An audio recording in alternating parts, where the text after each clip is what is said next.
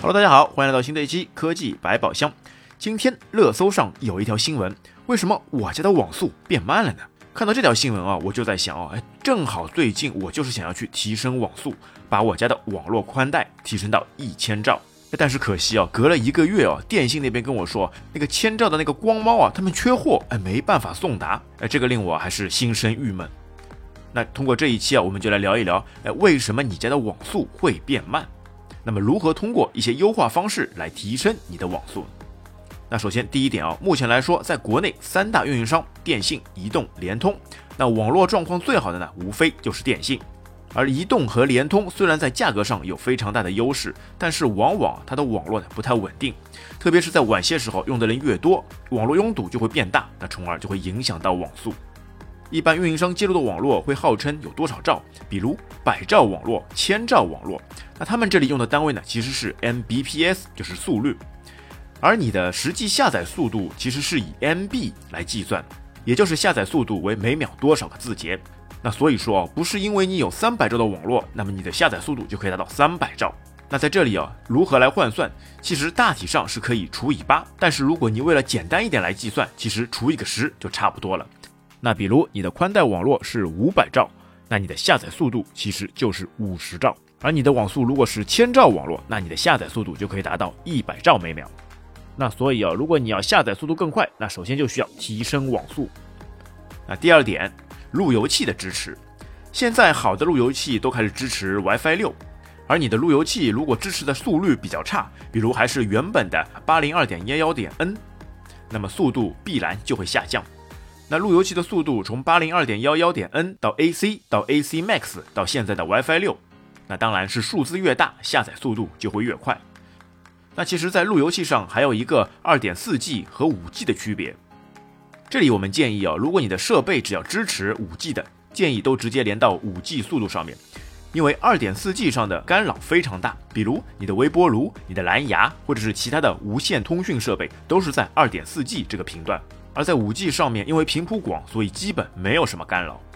但是五 G 网络也有相应的缺点，那就是覆盖范围小，穿墙能力差。所以有些路由器上会把两个频段给合并。那其实在这里啊，我们并不建议打开，因为打开以后，虽然你的联网范围扩大了，但万一因为你信号不好而连接到了比较低速的二点四 G 而无法转换到五 G 时，那你的速度必然就是上不去。那一些好的路由器还会有一些硬件加持，比如多天线的 MIMO 技术和波速成型技术，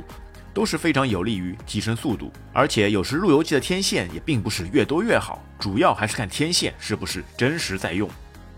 那第三点，信号的覆盖范围，如果信号覆盖范围比较弱，那么在无线传输当中丢包率严重，那么速度必然也就会下降。有的时候不要想用一个路由器来覆盖整个屋子，而是应该选用多个路由器组成 AP 或者是桥接的模式，包括最近比较火的 Mesh 技术来相互配合，实现全屋的 WiFi 覆盖。而且路由器的位置摆放也是一个学问，不建议放在弱电箱里，或者是有比较多的阻碍的角落里，因为一旦有东西折射了信号，那势必覆盖范围也会有所影响。之前网络上就有人拿一个简易的易拉罐做出一个反射器来增强 WiFi 信号，这个在理论上其实确实可行，只是它的颜值实在差了一点。那第四点，如果你的设备被人蹭网，那么用的人越多，你的网速就会越慢，而且一些不相关的人连接到你的路由器上面，也会对你的安全带来非常大的隐患。好在现在的大部分路由器都是智能路由器，有一个 APP 可以来帮助你查看，那你就可以进入路由器的后台来查看有没有不相识的设备连接上了你家里的网络。那也可以设置一个比较复杂的密码，如果密码过于简单，比如你使用默认的账户 admin，就会非常容易的被人家破解。而且这里建议你的路由器的名字最好是设置为英文的，如果 WiFi 的名字设置为中文，有的时候可能会令一些设备无法连接。那同时啊，如果你是有一些经验的用户，还可以选择关闭路由器的 SSID。那 SSID 就是你路由器的名称，如果关闭的话，它就会作为一个隐藏网络，只有你知道名称的人才能正确的连接。那这样也就会屏蔽掉很多不相干的人想蹭你的网络。但是这里要注意哦，如果你家里比较多的使用一些智能家居的设备，那么这里就不建议你使用了，因为很多的智能家居设备是无法连接隐藏的网络。那么再高级一点的，就可以绑定你的 MAC 地址。那 MAC 地址其实是每个设备唯一的一串代号，就像人的身份证一样，从不会重复。那如果你绑定了 MAC 地址，只有你添加的受信任的设备才能连接上你家的 WiFi 路由网络。那么缺点也是一样明显。如果你的一个朋友来你家想上网，那你就要把他的设备里面的 MAC 地址重新绑定到你的路由器上面。那第五点还要注意一下连接的网线。那一般性常用的是五类线和六类线。那如果你家的网络是在千兆以上，那就非常建议你使用超五类以上的网线，因为这样才能保证其最大的速率。因为在五类以下的线，它只能支持到百兆网络。那如何查看你的网线是几类呢？你完全可以在线材上找到一个标识。那比如五类线在上面就会标明为 Cat 五，而超五类则为 Cat 五 E，六类线是 Cat 六。那第六点，如果你发现连接速度变慢了，或者是连接网络变得不稳定了。那首先，请重启你的终端手机或是电脑。要知道，重启可是万能的。如果通过这些方式还是觉得网络变慢，那就可以重启路由器，因为路由器毕竟也像是一台电脑在一直运算。有的时候你重新启动一下路由器，清空一下缓存，反而会使网络非常顺畅。那第七点，优化信道。优化信道这个说法其实主要是集中在二点四 G 网络下。因为在二点四 G 网络下，信道被分为一到十三十三个频率，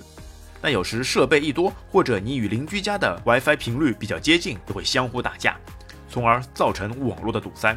而在五 G 的频率下就没有这样的苦恼，而且现在部分的智能路由器都是会自动来优化，所以这一点上并不用太过操心。